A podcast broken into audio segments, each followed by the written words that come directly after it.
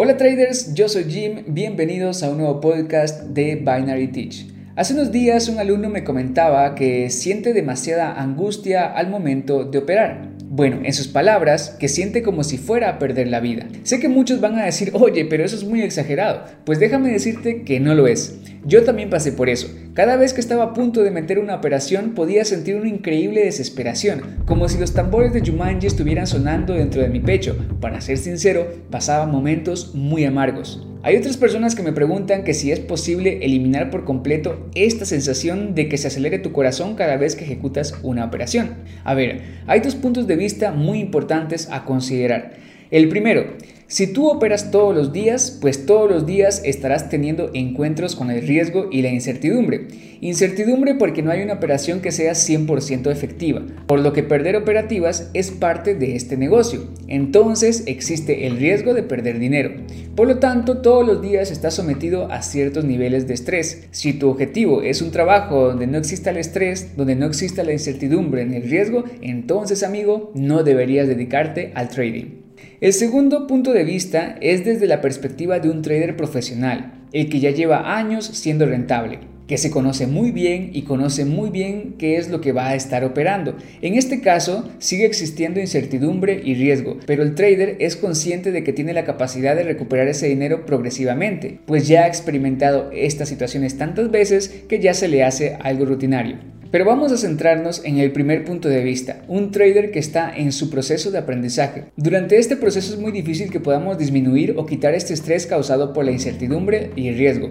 Incluso durante los primeros años en los cuales eres rentable podría mantenerse esta sensación. Vamos a hacer ahora una pequeña separación. No debemos de confundir el estrés con la angustia, porque no todo el estrés psicológico provoca angustia. Por lo tanto, no todo el estrés es malo. ¿Has escuchado alguna vez el término de instinto de lucha y de huida? Este es un instinto primario y viene en la parte reptil de nuestro cerebro, aunque claro, ahora con la evolución de la ciencia estos términos se están dejando de utilizar, pero lo que sí es cierto es que mantenemos este instinto de lucha y de huida.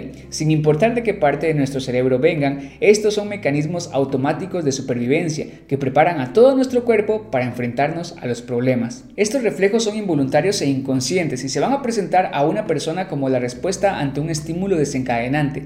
La persona que entra en este estado puede presentar características como sudoración, mayor agudeza visual, aumento de la frecuencia cardíaca y la frecuencia respiratoria, manos frías e incluso pueden aparecer náuseas entre otras molestias. Haz de cuenta que vas caminando tranquilamente por la calle y de pronto escuchas un fuerte ladrido. De forma automática y sin siquiera haber tenido tiempo para pensar que un perro podría morderte, tu cuerpo se ha hecho para un lado y estás tenso y preparado para salir corriendo, con tu corazón seguramente latiendo a mil por hora. El ladrido es el desencadenante de tu estado de huida y de lucha. Una vez que ha desaparecido la situación de peligro, tu cuerpo vuelve nuevamente a la normalidad. Este estado de lucha y de huida provienen del estrés que estamos teniendo por el peligro al que nos estamos enfrentando. Steinberger pone un muy buen ejemplo para esto, aunque vamos a hacerle un ligero cambio a la situación que él propone, a algo que yo considero que ustedes han experimentado y que yo también he experimentado. Imagínate que vas conduciendo por la carretera, todo está tranquilo, el día está tranquilo e incluso no hay mucho tráfico. Es un día tranquilo, incluso puede parecerte un poco aburrido.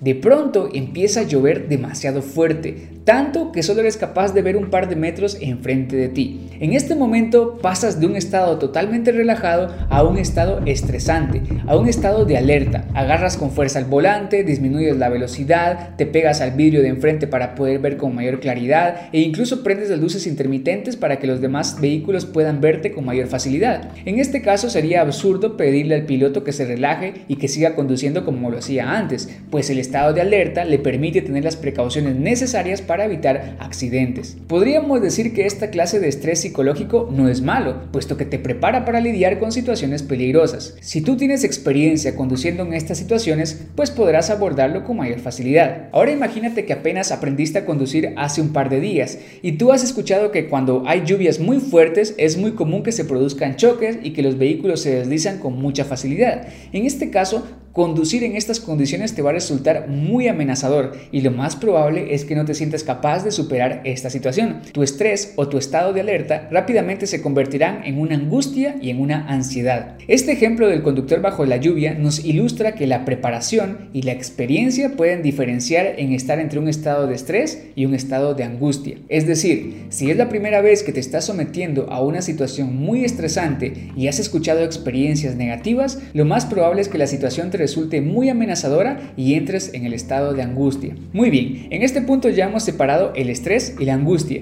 siendo el estrés un estado de alerta y la angustia un estado que no nos deja avanzar. Cuando tú estás analizando el mercado y ejecutas una operación, estarás arriesgando tu capital y habrá cierta incertidumbre, por lo que cuando estás analizando, estás también en un estado de alerta. Esta alerta te permitirá hacer correcciones en tus análisis y considerar si vale la pena o no tomar una operativa, es decir, estarás más enfocado. Si tú aceptas que perder es parte natural del trading y que tienes una gestión de dinero que te permite limitar tus pérdidas e incluso si ya tienes una buena experiencia, es probable que hayas tenido operaciones negativas pero que te hayas recuperado de esas pérdidas. Por lo que en este caso es muy poco probable que el estrés se convierta en angustia y quizá una operativa perdedora pueda causar un poco de molestia, pero de ahí no va a pasar. Pero si no aceptas la pérdida como algo natural y buscas vengarte del mercado para recuperar tu dinero rápidamente, o peor aún, no tienes establecido la cantidad de dinero que usas para tus operaciones ni el límite de pérdida que puedes aceptar, lo más probable es que el estrés al meter una operación se vuelva tan grande que termine convirtiéndose en angustia y tu capacidad para concentrarte en el mercado se verá limitada, así como un conductor inexperto se siente incapaz de controlar su vehículo bajo una gran tormenta. Hace unos episodios atrás hablábamos del autosabotaje. Cuando entramos en este estado de angustia, veámoslo como un estado extremo de huida y de lucha.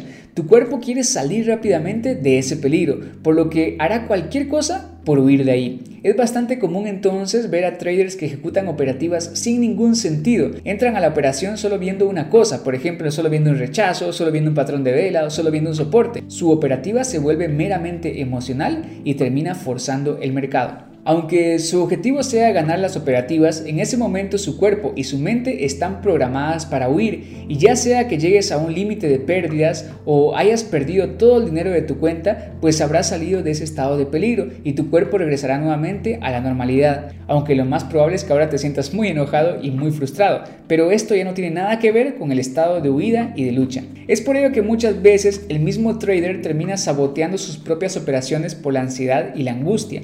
El trader que tiene miedo a perder no se siente capaz de controlar las pérdidas. El trader experimentado sabe que las pérdidas se pueden limitar y que son parte de este negocio. Tu desafío no es luchar contra el estrés, sino aceptarlo y asegurarte de que no se convierta en una angustia. Crea reglas de operativas basadas en situaciones donde tengas mayor experiencia.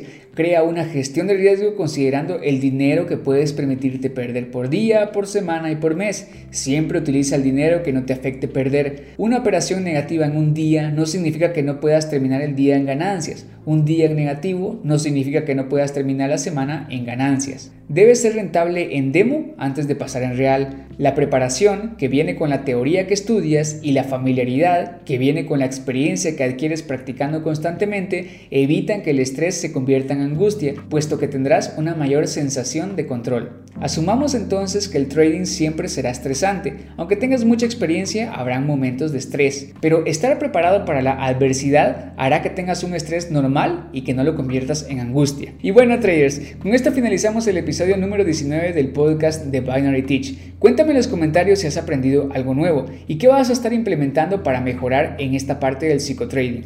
Yo los veo en un próximo episodio. Cuídense, traders.